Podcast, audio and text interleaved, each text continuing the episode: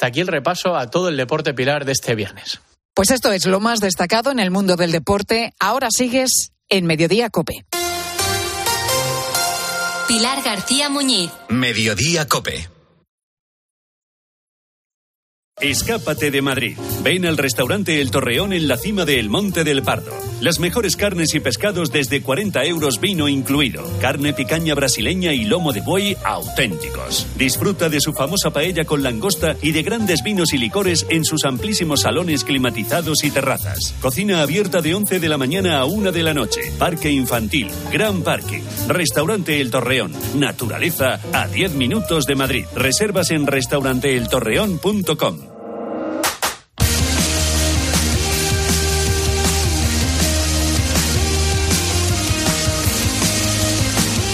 Deportes en Mediodía Cope. Estar informado. Madre mía, cómo viene febrero, ¿eh? Mira que se ha hecho largo enero, pero ha empezado con potencia este febrero bisiesto, con esas declaraciones que acabamos de escuchar de Xavi Hernández, eh, cargando durísimamente contra el Real Madrid y que van a tener seguro su repercusión. Pero vamos a tratar de suavizar un poco la cosa, dando paso a nuestro Pedrito con el- la resolución del reto de la semana. Hola, Peter, ¿qué tal? ¿Cómo estás? Duque, febrerillo es loco. Madre mía, madre mía, cómo viene. Y encima, si tiene 29 días. pues, Sí, sí, sí, cómo viene febrero. Bueno, estábamos buscando esta semana a un indultado. Eh, Pedro, recuerda rápidamente Sí. las pistas para dar el- el- la solución. Un deportista, que era un futbolista, que recibió una sanción y luego se la rebajaron, como ya iremos contando, para tener un favorcillo muy bueno. Un, un- un futbolista que recibió esa sanción con 23 años, es decir, más o menos cuando ya había destacado y ya era una figura del fútbol mundial. Y todo el escándalo empezó por la denuncia de un frutero, un frutero que evidentemente denunció porque no recibió el dinero que tenía que recibir por el escándalo de apuestas clandestinas en la que estaba metido este jugador, que recibió primero una sanción de tres años, se quedó en dos y gracias a eso pudo ganar el Mundial de España. Y el jugador esto que buscamos fácil. era El exfutbolista Paolo Rossi murió a los 64 años, dejando la huella Paolo Rossi, de Pedro, era el futbolista que buscábamos. que murió hace poquito y que siempre negó que estuviera metido en el fregado, pero le sancionaron. Bueno, esta semana era, era difícil, Xavi, pero por supuesto tenemos ganador. Sí, no fue el primer día, pero fue el segundo. Juan Carlos Vidal acertó Pablo Rossi. Bueno, por la semana que viene lo seguiremos poniendo difícil. ¿Por dónde vendrá la cabeza de Pedro la A semana que ver, viene? Saldremos ver, de dudas el lunes. Gracias, Peter. Buen fin de. Adiós igualmente. Producto del partidazo, anoche la conversación sobre lo que ocurrió en la Fórmula 1 sobre la llegada de Hamilton a Ferrari. Hamilton a Ferrari y Carlos Sainz eh, fuera de Ferrari a partir de la próxima temporada. Pero este año todo sigue igual. Hamilton en Mercedes y Carlos Sainz en Ferrari. Y Fernando Alonso, por supuesto, en, En Aston Martin. Aston Martin. Que no tiene contrato Fernando para 2025. Y podría ir entonces a Mercedes. Sí. ¿Y Carlos? Carlos a Audi. A ver, no creo Dale que... con Audi. Que- que- ¿Tienes información? O sea, que, eh, O sea, la- la- Audi es una posibilidad real. Decía Carlos la noticia, el fichaje más fuerte de los últimos 10 años, yo diría el más fuerte que ha habido desde, desde que el abuelo de John Elkann, eh, Giovanni Agnelli, fichara a Michael Schumacher por Fer- para Ferrari. Creo que es el más gordo que ha, que ha habido. Y te voy a decir una cosa, egoístamente creo que eh, le va a dar mucho juego a la Fórmula 1 cual. este, este Sí, sí, próximo vamos, año. sí. sí, sí. Este y el siguiente. Sí, decir, pero- o sea, pero este tiene- 2024 este va a tener morbo, este año va a tener tremendo. morbo, mucho morbo, y, y, ver, y ver a Hamilton en Ferrari también va a ser la leche. Eh, la maniobra, eh, el fichaje de Hamilton por Ferrari eh, obedece a una, yo creo que es un motivo eh, hipotético, es algo idealista. Bueno, pues la Eh, charla, un extracto de la charla que tuvimos anoche, podéis recuperarla entera en el podcast del partidazo. Y la encuesta, ¿por qué estamos preguntando? ¿Y Xavi? Debería quedarse el Real Madrid con José Lu la próxima temporada, pues nuestros oyentes, tras más de 1.200 votos, dicen que sí, al 87% el Madrid debería quedarse con José Lu Mato. La próxima temporada ya saben que tiene una opción para quedárselo, pero claro, ¿qué pasará? Porque llega Hendrik también, ¿qué pasará con Haaland o Mbappé? Bueno, saldremos de dudas, pero no pronto. El deporte en la cadena COPE 3 y 29, 2 y 29 en Canarias. Miguel, quiero alquilar mi casa sin ocuparme absolutamente de nada. ¿Qué me recomiendas? No lo dudes, llama a la agencia negociadora del alquiler, los inventores del tranquiler. Además, si hubiera algún impago, te seguirían pagando la renta hasta el desalojo del inquilino. Sí, sí, has escuchado bien, hasta la misma marcha del inquilino, sin límites de tiempo ni carencias. Además, si necesitas dinero para amueblar o hacer pequeñas reformas en tu vivienda, te lo adelantan y luego te lo descuentan del importe de las rentas, sin intereses. Agencia negociadora del alquiler. El alquiler sin riesgos. 920 2011. 920 2011.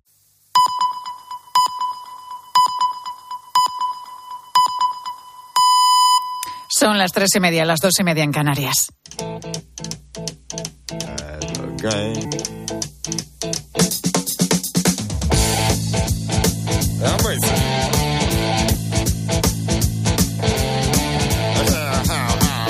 Nos ha llamado la atención unas declaraciones que ha hecho la actriz Penélope Cruz en una entrevista en Estados Unidos a raíz de su última película. Es esta, Ferrari. Dos objetos no pueden ocupar el mismo espacio en el mismo momento.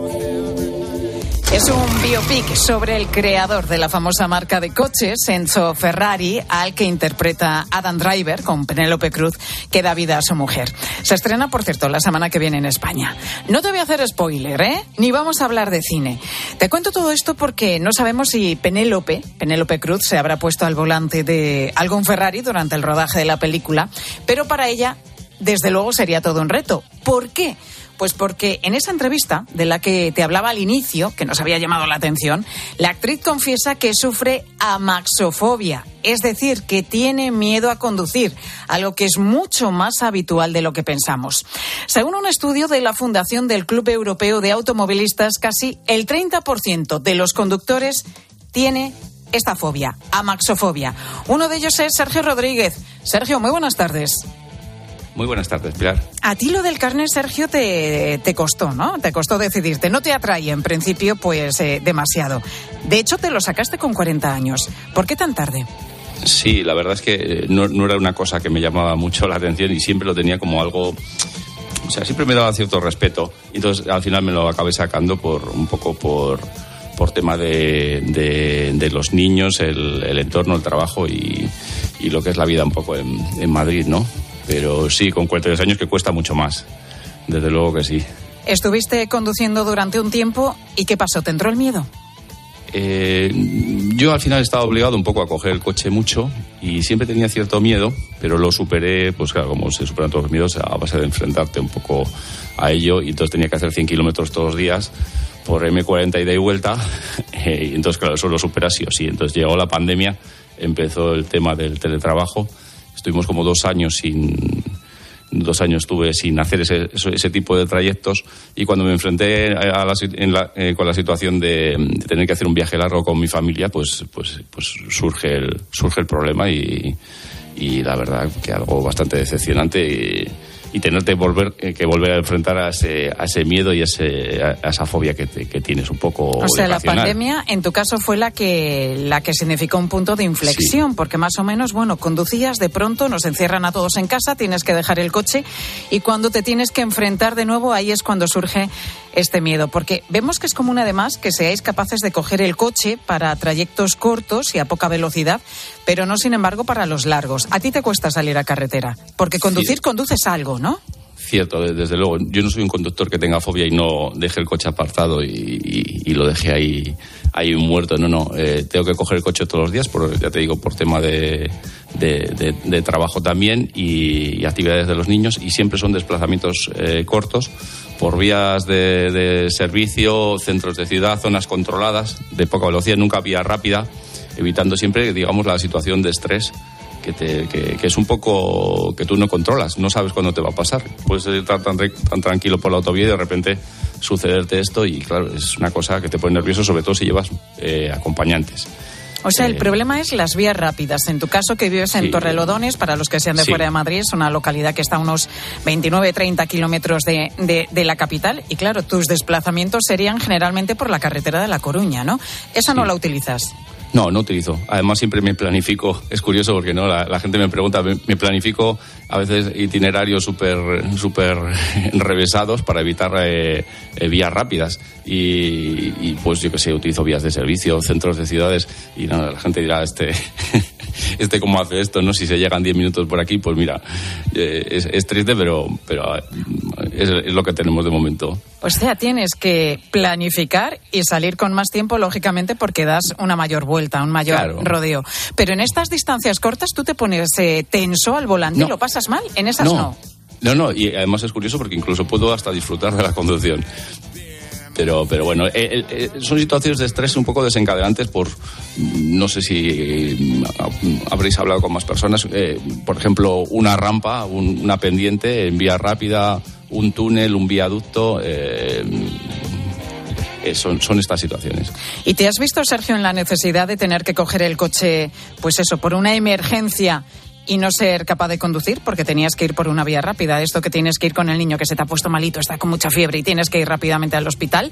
¿En esos casos crees que la necesidad se impondría el miedo?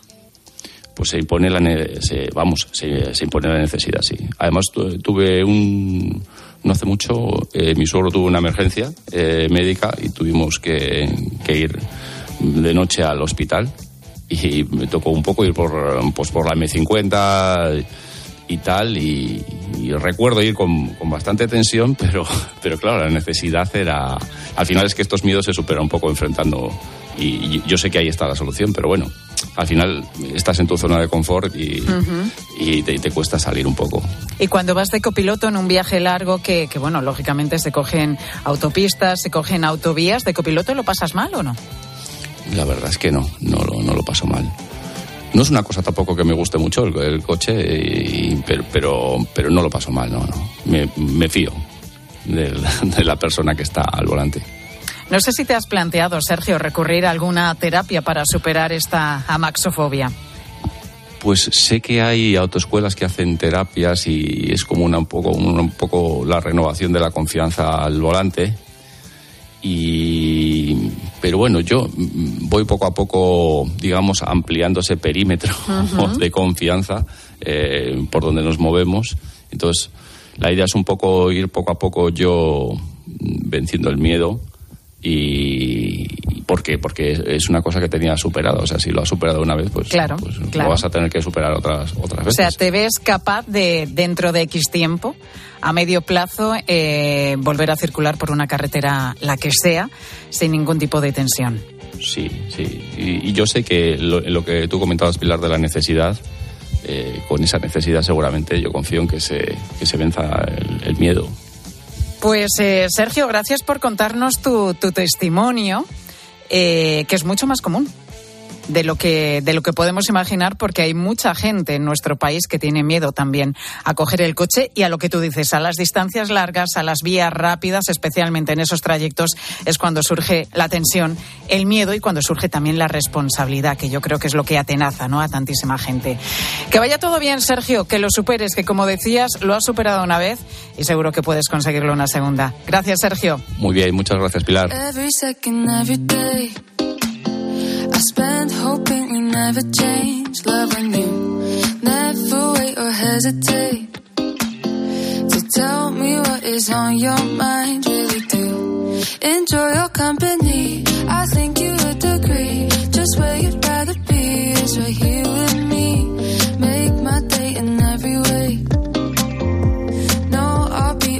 miedo de Sergio vino cuando dejó de conducir durante un tiempo, como nos contaba él mismo, pero esta fobia se produce sobre todo después de tener un susto en la carretera. Victoria Ballesteros, muy buenas tardes. ¿Qué tal, Pilar? Buenas tardes. Pues eso es, la causa principal es ser víctima de un accidente de tráfico, porque eso genera un estrés postraumático. Es lo que le pasó a Conchi, otra de las personas que sufre amaxofobia. Iba conduciendo de noche por una carretera de Zamora con su hija en la parte de atrás y chocó contra un coche que se saltó un stop. Fue hace 25 años. Ahora ha recurrido a la hipnosis para superar su miedo. Solo me atrevo a, conducir por el pueblo. O sea, no he vuelto a salir a carretera. Lo, lo máximo, pues 5 kilómetros. Y ahora estoy probando una terapia con hipnosis. A ver qué tal me funciona.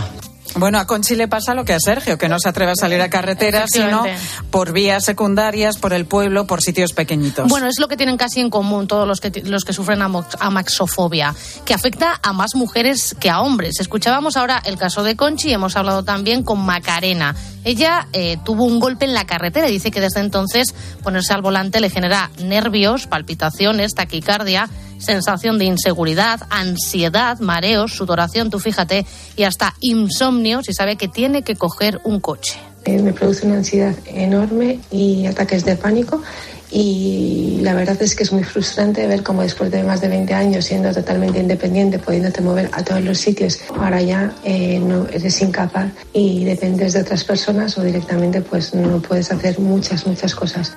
Lo pasan mal, ¿eh? Y como dice Macarena, es un miedo que te impide hacer muchas cosas, que te resta movilidad y hasta libertad en algunas ocasiones. Es algo que ven mucho en las autoescuelas, como nos cuenta Cristina, profesora de una de ellas, profesora de autoescuela en Santiago de Compostela, y que ha tenido unos cuantos alumnos precisamente con amaxofobia. Venía pautada por un psicólogo, tenía mucho miedo cuando veía un camión, cuando veía un autobús. Luego tuve también una señora que, mm, o sea, conducía, pero cuando había una pequeña curva, curva o, un pequeño resalto, ahí empezaba a frenar, eh, era pánico lo que tenía porque le daba la sensación como que el coche se iba a caer, pero entre el psicólogo y las prácticas pues van superando ese miedo. Bueno, comentaba Cristina que estas alumnas llegaban pautadas por un psicólogo y es que ponerse al volante es la última fase de la terapia que se aplica en estos casos. Primero hay que borrar el miedo y trabajar la relajación. José Antonio González es psicólogo y utiliza la realidad virtual para tratar la amaxofobia. Utilizamos realidad virtual y esto facilita bastante las cosas. El, paciente sí es capaz de enfrentarse a esa situación en un, contexto seguro de la, sesión, las emociones que es capaz de provocar la exposición a lo que está viendo en el interior del vehículo, con más o menos tráfico, de día o de noche, para encontrar unas configuraciones de menor dificultad a mayor dificultad. La realidad virtual, otra técnica como la hipnosis que escuchábamos antes, que, que, se usa también para superar este miedo. La maxofobia, el miedo a conducir, que como estamos contando es mucho más habitual de lo que parece, pero que tiene solución. Eso sí, hay que ponerse al volante y enfrentarse a ello.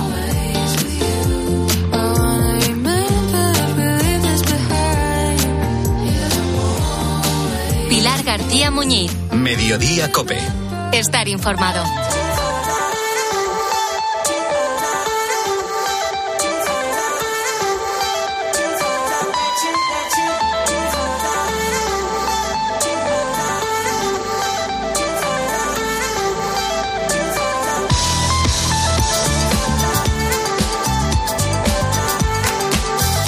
Pues estamos ya en las 3 y 42 minutos de la tarde. Seguimos aquí en mediodía en este Día de la Marmota. Y esto no lo digo porque tengamos una rutina aquí instaurada, sino porque hoy 2 de febrero, como es tradición, se ha celebrado en Estados Unidos el famoso Día de la Marmota, que se hizo muy popular por la película, ya sabes, Atrapado en el Tiempo con, con Bill Murray. Esta era su edición número 138 y ahí estaban todos en Pensilvania pendientes de la marmota a la que llaman Phil. Si sale de su madre después de hibernar y dependiendo del reflejo de su sombra, deducen cuándo va a terminar el invierno y cuándo llegará la primavera. Si Phil ve proyectada su sombra en la nieve, significa que el invierno va a durar seis semanas más. Y si no es así, entonces la primavera va a dar comienzo antes de lo previsto. Juan Fierro, corresponsal en Washington. Buenas tardes, Juan. ¿Qué tal, Pilar? Buenas tardes. Bueno, qué intriga, sácanos de dudas. ¿Qué ha hecho la mascota? ¿Qué ha hecho Phil? Pues mira, tú lo decías, ¿no? Si la marmeta, si la marmota ve su sombra, pues hay seis semanas más de invierno, pero parece ser que este invierno no va a ser así. Bueno, una primavera temprana está en camino. Eso es lo que ha pasado hoy. Se ha reunido, como tú decías, la B138, ¿no? que la gente se concentra en ese pueblo que es prácticamente impronunciable en Pensilvania, en Puchutanei. lo has dicho muy bien, Juan. Difícil, aquí lo tengo separado, bien, marcado para poder decirlo. Eh, se han reunido 10.000 personas. No es que se reúnan cuando sale el sol, sino que se reúnen la noche anterior y están toda la noche de fiesta hasta que sale el sol, que es cuando sacan a la marmota de, de, su, de su escondite y ven si se ve la sombra o no se ve la sombra. Aunque eso realmente, bueno, queda a la interpretación de los eh, allí presentes. ¿Por qué? ¿Qué pasa? ¿Que no se llega a ver la sombra? Pues es que realmente yo nunca he visto ni la sombra ni la no sombra. Realmente, desde luego, las imágenes de televisión dejan bastante duda. Y, y sobre todo, si te has pasado toda la noche de fiesta a una temperatura que no llegaba a los cero grados, eh, y, y, donde has consumido bastante alcohol para mantener, en fin, un poco el espíritu hasta que salga el sol, pues dudo yo mucho de que esto sea de alguna manera fiable. Fíjate, ellos dicen, los organizadores, porque esto es un evento turístico eh, tremendo. Hoy estaba, por ejemplo, el el gobernador de Pensilvania, que ha nombrado a Phil meteorólogo oficial de- del estado de Pensilvania. Madre y lo que ha hecho es un llamamiento al mundo entero para que vayan a esta pequeña localidad de Pensilvania el año que viene a celebrarlo. Ellos dicen que sí, que la marmota acierta y que acierta casi todas las veces, pero la verdad es que no es así. Porque imagínate que hay un, un- un organismo oficial en los Estados Unidos, que es el Centro Nacional para la Información sobre el Medio Ambiente, que en su página web, yo no sé si de broma o bueno, para seguir un poco toda esta tradición, pues hace la estadística, ¿no? De si Phil acierta y- o no acierta. Y la verdad es que la estadística no deja muy bien a la marmota, ¿no? Porque Oye, dice. o- sí, sí. Dime. No, so- solo el 40% de las veces acierta. Y es una cifra bastante alta, porque si, si vamos a los últimos 10 años, pues de los últimos 10 años solo ha acertado 3 y 7 ha fallado. O sea que imagínate ellos si, en fin, si le podemos hacer mucho caso o no. Vamos a esperar a ver que, si es verdad que, que la primavera llega antes este año. No, me preguntaba Juan, claro, que, que mm, si la, marcota, la, la marmota hace una predicción para, para todo Estados Unidos, porque es un país tan grande con, con muchos climas también. Si la predicción es general, es decir, la primavera va a llegar adelantada para todo el país. No entran en estas pequeñas eh, vaguedades. ¿no? Pequeñas, ¿no? Exactamente. Es decir, bueno, eh, es decir, hay cinco horas de avión entre Pensilvania Claro, y California. claro, pues fíjate. El tiempo es muy distinto. Hoy tenemos aquí un día más o menos fantástico en, la costa este. En California está lloviendo, que no te puedes hacer una idea. Tienen una borrasca tremenda y va a estar lloviendo todo, todo el fin de semana. Además, anuncian inundaciones. O sea que, bueno, ellos hablan de que sí, para Pensilvania, para la costa este. De hecho, los meteorólogos este año eh, sí que dicen que puede haber unas, unas temperaturas un poco más altas de lo normales en la costa este de los Estados Unidos durante el mes de febrero y durante el mes de marzo. No sé si para darle la razón a la marmota o no, pero bueno, como te digo, esperaremos, viviremos este febrero y este marzo y veremos si realmente la primavera llega antes. Yo te digo una cosa, con la cantidad de gente que se reúne ahí, como tú dices, después de una noche toledana en la que ha habido mucho alcohol y mucha fiesta, yo soy la marmota, asomo la cabeza y me vuelvo a la madriguera. Desde luego, bueno, además la, ma- la marmota no vive todo el año en la madriguera. La, La marmota meten la- ahí. No, no, sí, sí, le han construido como una pequeña mm, caseta eh, con un cristal al lado de la biblioteca pública de, de este pueblo, donde está ahí para que la vean durante todo el año, ¿no? Y solo lo sacan de ahí para meterle en la madriguera para ver si se ve la sombra o no. Di que a la marmota no le debe gustar mucho el, el sitio que le han construido porque se le suele escapar con bastante frecuencia. Bueno, pues esta es la curiosidad que vuelve cada 2 de febrero allí en Estados Unidos y nos acaba, contar, nos acaba de contar con mucho detalle nuestro corresponsal Juan Fierro. Gracias, Juan. Feliz día de la marmota. Pilar. Gracias, igualmente. Bueno, pues la marmota la tienen allí en Estados Unidos. Aquí tenemos, aparte de los sistemas eh, por satélite, la, predicción del tiempo, pero tenemos también pues otros métodos para saber qué, qué va a pasar en los próximos meses. Métodos que utilizan desde hace muchísimos años, especialmente la gente que trabaja en el campo, los agricultores y también los ganaderos. Y en este caso estoy hablando de las famosas cabañuelas. Vamos a conocer un poco más de cerca este método con Alfonso Cuenca, es agricultor de Jaén y es especialista en predecir el tiempo con esta técnica, con las cabañuelas. Alfonso, muy buenas tardes. Hola, muy buenas tardes. Exactamente, Alfonso, ¿qué se observa para poder hacer la predicción a través de las cabañuelas? Tiene mucho que ver con el mes de enero, creo, y con agosto también. Mm, Bueno, sí, la cabañuela prácticamente se puede decir que es un método de observación donde se predice el tiempo que va a pasar el año que viene, se puede decir. Entonces, pues bueno, un método que yo utilizo es el método de las cabañuelas y se hace en agosto, desde el día 1 hasta el día 24 de agosto. Bueno, en agosto, pero también hay gente que, que, que observa días en diciembre y en enero, ¿no? Eh, sí, hay otros métodos que son prácticamente iguales, donde sí um, utilizan el método de, de diciembre y de enero. Más o menos son iguales. Aparte, en los dos, 12 últimos meses, días que diga, de diciembre y los últimos primeros días de, de enero. ¿Y, y qué se observa exactamente, Alfonso? ¿Qué es lo que Bueno, miráis? pues observamos todo lo que hay a nuestro alrededor. Prácticamente el viento, de dónde viene, las nubes, de qué color son las nubes, el, el estado de los animales, el estado de las plantas, todo lo que hay en nuestro hábitat, en un pequeño hábitat que nosotros tenemos, y entonces todo lo que sucede en ese hábitat es lo que se va a predecir y se va a observar para el año que viene. ¿Es una técnica para ti eficaz, Alfonso? Porque hay quien duda de su fiabilidad. Bueno, yo ya llevo bastante años en eso y aparte de eso soy muy riguroso conmigo mismo y, y siempre intento mm, pues acertar lo máximo posible. Entonces, si me equivoco de un año a otro, intento de corregir los fallos que he tenido de un año al siguiente. Entonces, bueno, mi, ese de acierto está entre el 85 y un 90%. ¿Cómo aprendiste tú esta técnica, Alfonso? Pues esta técnica me la introdujo mi abuelo materno, donde él también sabía hacer las cabañuelas y entonces pues poco a poco eh, me fue diciendo cómo se utilizaba, cómo se observaba y cómo se hacía y bueno, y aparte de él he ido yo también investigando por mi propia cuenta y donde bueno, pues poco a poco he ido haciendo mi propio método.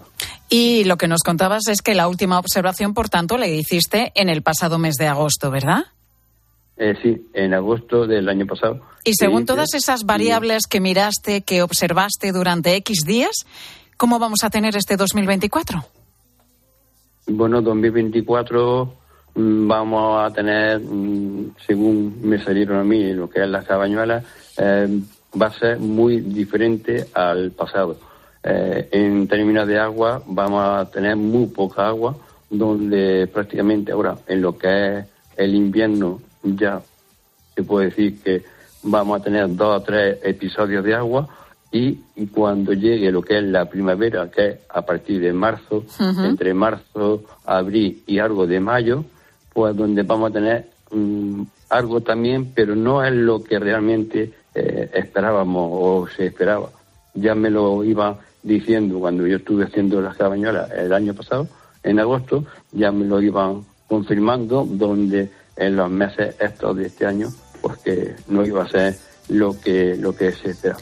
Vaya, albergaba la esperanza, Alfonso, de que me dijeses que, que las cabañuelas pues pronosticaban una primavera lluviosa que ya sabes que desde luego nos hace falta con esa situación de, de sequía sí. que tenemos en nuestro país, especialmente en Cataluña y en Andalucía, y a la que ayer, por cierto, a la sequía le dedicamos una programación especial aquí en COPE. Bueno, pues esto dicen las cabañuelas, según Alfonso Cuenca, que es especialista en predecir el tiempo a través de este método ancestral que nos ha asegurado que vamos a seguir así, sin lluvias a largo, a largo plazo, sin lluvias a la vista. Alfonso, gracias por estar con nosotros en mediodía. Vale, gracias a vosotros. Muchas gracias. En relación a todo esto, y precisamente preguntábamos a nuestros oyentes cuál es para ti tu día de la marmota, ese momento, esa situación que se repite una y otra vez. ¿Cuál es esa rutina que más rabia te da y de la que te gustaría escapar? O a lo mejor lo contrario, ¿eh? A ti la rutina te gusta porque te da seguridad. ¿Qué nos han dicho, Sofía Gonzalo, los oyentes? Hola Pilar, mira, por ejemplo, dice Pepi que su vida, aunque es rutinaria, oye, que no todos los días vive lo mismo, es Me distinto. levanto, me voy a andar, eh, hago las cosas de mi casa, preparo la comida, pero sí es cierto que, que sin darte cuenta haces todos los días lo mismo y, y a veces mm, pues dices, oye, es que me gustaría hacer algo distinto, pero en realidad hago lo que me gusta y me siento muy bien así. Oye, pues Pepi, Me si te ¿eh? sientas bien así, tú adelante. Sigue con ello. ¿Verdad? No, no, no, ¿Por qué cambiar? verdad. Si le Yo- hace sentir bien. No, no, no, sí, es que además tiene toda la razón, Pepi. Lo que importa es que tu vida te guste. Mira, Javier eh, sabe perfectamente cómo es su día, es que lo tiene identificado ese día de la marmota para él. es cada mañana cuando me levanto y madrugo, ¿no? Eh, tengo la misma sensación cada día que madrugo de que otra vez me tengo que levantar, otra vez tengo que despertarme y lo único que quiero es quedarme en la cama. Ay, Javier, ese sentimiento yo creo que lo tenemos todos cuando suena el despertador y dices, pero si acaba de sonar y, y había sido 24 horas antes. ¡Ay! El día de la marmota y tenerse que levantar uno para ir a, a trabajar. Oye, ¿te acuerdas en Atrápalo, Atrapado en el Tiempo, en la película de la que estamos Sí, hablando? la de Bill Murray. Bill Murray, al principio Es con el despertador, claro, y lo termina claro. destrozando. Pues yo creo que eso es lo que queremos todos eh, alguna vez por la mañana. Mira, Margarita es feliz, pero le encantaría cambiar una cosa que tiene que hacer todos, todos los días. Cada vez que tengo que coger el coche, como ahora hace muchísimo frío, tengo que quitarle el hielo constantemente. Entonces es un rollo y lo cambiaría totalmente. Ay, no me extraña, no me extraña, porque cuando hay helado y te toca con la Ya. rasqueta o como se llame, ahí Sí, quitar sí, el hielo es complicado. Y un día y otro, no sé, hay gente que deja un papel de periódico. Si sabe que va a helar, pone un papel de periódico ¿Pero eso para que. Bueno, sí, si para que. O un cartón, o un cartón, lo pones para que la luna no, no se congele y así cuando te vas a trabajar o cuando te vas a hacer eh, lo que sea, sea y necesitas coger el coche temprano, pues no te encuentras con, con la luna congelada y pierdes ese tiempo rascando. Vamos a ver qué dice Chema, que se dio cuenta que vivía en el día de la marmota cuando cumplía los 50. Se acababan de ir mi hija mayor a la universidad y me di cuenta de que ni me había enterado.